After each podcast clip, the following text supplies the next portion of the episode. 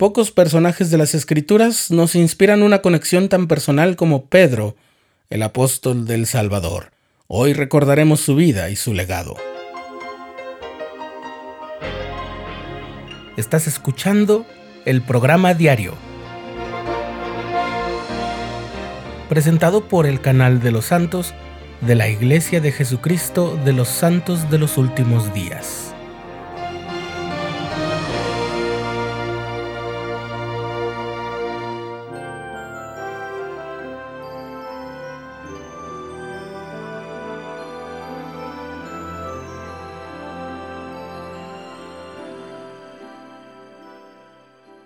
Pedro es quizás el más accesible y cercano de los primeros apóstoles del Señor Jesucristo.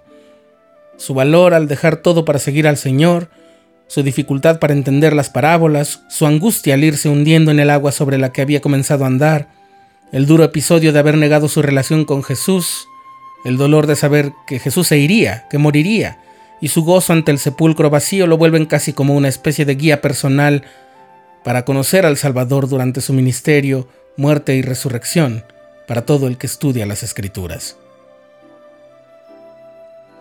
El nombre original de Pedro era Simón y era originario de Bethsaida, un pueblo junto al lago de Genezaret.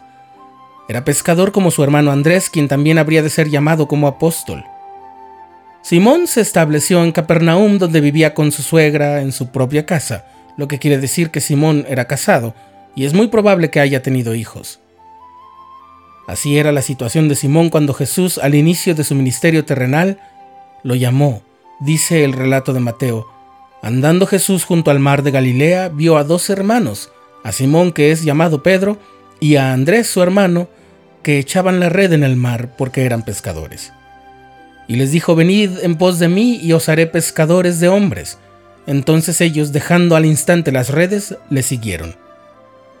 Y Juan complementa diciendo que, mirándole Jesús, dijo, Tú eres Simón, hijo de Jonás, tú serás llamado Cefas, que quiere decir piedra. Al acompañar a Jesús en su ministerio terrenal, Pedro obtuvo un testimonio de que el Maestro era el Mesías gracias a las experiencias y las enseñanzas que recibió del Señor. Vio al Señor dar vista a los ciegos, hacer que los cojos caminaran, devolver la vista a las personas que habían muerto y también lo había visto testificar de sí mismo como la persona en la que se cumplían las profecías sobre el Mesías. Ese testimonio se incrementaba cuando Pedro ponía a prueba las instrucciones del Maestro, por ejemplo, cuando echó su red como lo indicó Jesús y recogió una gran cantidad de peces. Cuando el Salvador le dijo, ven, caminó sobre el agua. Y cuando repartió los pocos panes y pescados entre la multitud de acuerdo con la indicación del Salvador, el milagro ocurrió en sus propias manos. Pero el mayor de todos los testimonios que tuvo Pedro no provino de haber presenciado los milagros.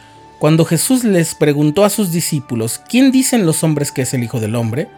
Porque así se refería a sí mismo, ellos repitieron las conclusiones comunes de sus contemporáneos. Unos dicen que eres Elías o Jeremías. Y entonces Jesús preguntó, ¿y vosotros quién decís que soy yo? Sin vacilar, Pedro dijo, Tú eres el Cristo, el Hijo del Dios viviente.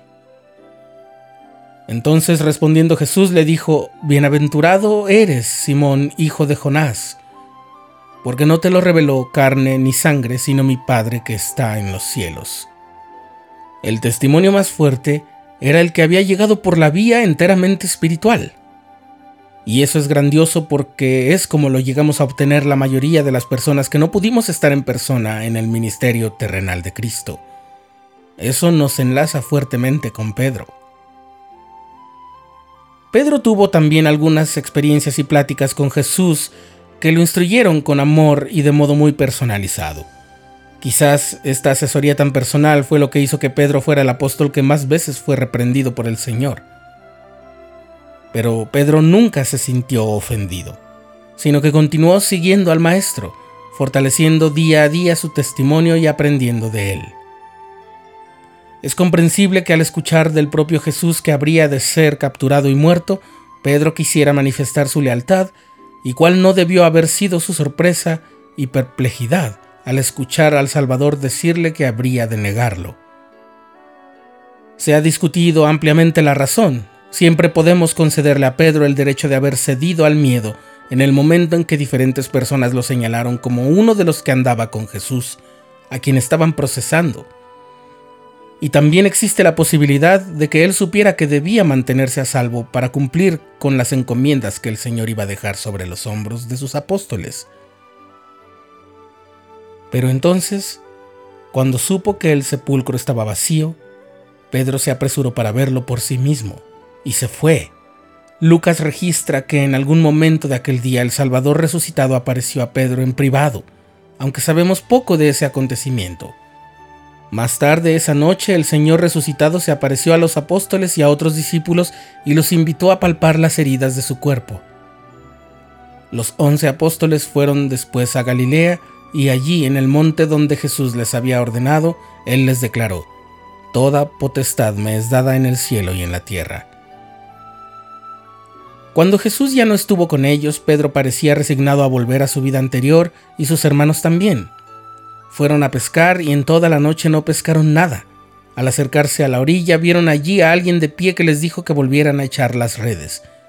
Obedecieron esta vez sin protestar. Cuando recogieron las redes una vez más colmadas de peces, Juan exclamó a Pedro, Es el Señor. Demasiado ansioso como para esperar a que la barca llegase a la orilla, Pedro se echó al mar para llegar antes al maestro. Cuando los demás llegaron, hallaron que los aguardaba una comida que consistía en pescado y pan. Fue entonces cuando Jesús se volvió hacia Pedro y probablemente señalando los mismos pescados a los que Pedro había decidido dedicarse, le preguntó a su apóstol, Simón, hijo de Jonás, ¿me amas más que estos? Sí, Señor, tú sabes que te amo, fue la respuesta, a lo que Cristo dijo, apacienta mis corderos. El Salvador inició nuevamente ese diálogo un par de veces más. Si en verdad Pedro amaba al Señor, entonces Pedro ya no debía ser pescador, sino pastor, al cuidado del rebaño del Maestro. Las acciones y el ministerio de Pedro a partir de ese momento confirman que al final comprendió su misión como siervo y testigo especial de Cristo. Una misión que cumplió con mucha fe, con un valor y un rigor extraordinarios.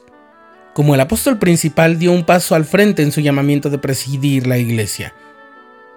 Pero nunca dejó de ser testigo de Cristo, incluso ante las multitudes que se congregaron cuando se derramó el Espíritu Santo el día de Pentecostés, en el templo, junto al pórtico de Salomón, después de haber sido el medio para un milagro sanador, cuando fue arrestado y llevado ante los líderes judíos, en su predicación a los santos y en sus epístolas. No se sabe con certeza dónde y cómo murió Pedro, pero la tradición dice que fue martirizado, es decir, que murió por causa de su testimonio sobre Jesús. Casi dos milenios después, bajo la dirección de ese cuerpo presidente conformado por Pedro, Santiago y Juan, el sacerdocio de Aarón fue restaurado a la tierra cuando Juan el Bautista lo confirió a José Smith y a Oliver Cowdery. Poco después, los propios Pedro, Santiago y Juan confirieron el sacerdocio de Melquisedec a José y a Oliver, y así el poder y la autoridad para establecer la iglesia del Señor fueron restaurados a la tierra. Por todo eso y mucho más, hoy Pedro es nuestro héroe de las Escrituras.